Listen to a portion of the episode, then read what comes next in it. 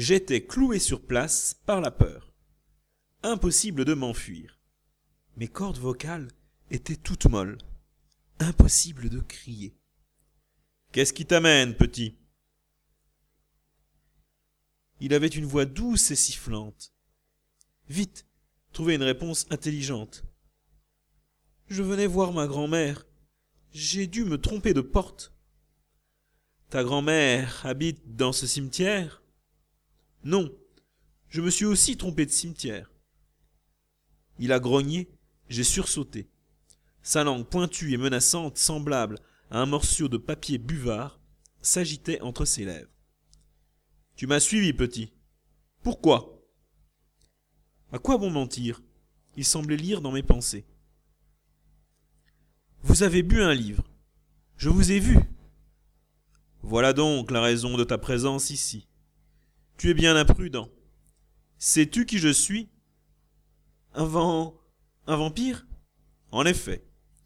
Tu as de la chance que je sois devenu allergique au sang, après en avoir bu pendant cinq siècles. Sinon. Je n'ai pas essayé d'imaginer ce qu'il voulait dire par là. Pourquoi? Vous avalez de l'encre, monsieur? À cause d'une crise de foie qui dure depuis soixante-douze ans. C'est le seul aliment qui passe. Et puis, c'est nourrissant. Ah Mais pourquoi ne pas acheter tout simplement des bouteilles d'encre?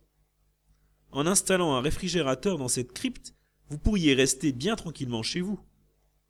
Non, petit. L'encre liquide est fade. C'est comme un régime sans sel. Par contre, l'encre qui a vieilli sur le papier possède une saveur incomparable, un vrai régal. J'ai fait la grimace. Un régal? Tu parles? Tu ne me crois pas? Si, si. J'ai commencé à reculer. Non, tu ne me crois pas. Qu'à cela ne tienne. Je vais te donner le goût de l'encre. Demain, tu comprendras.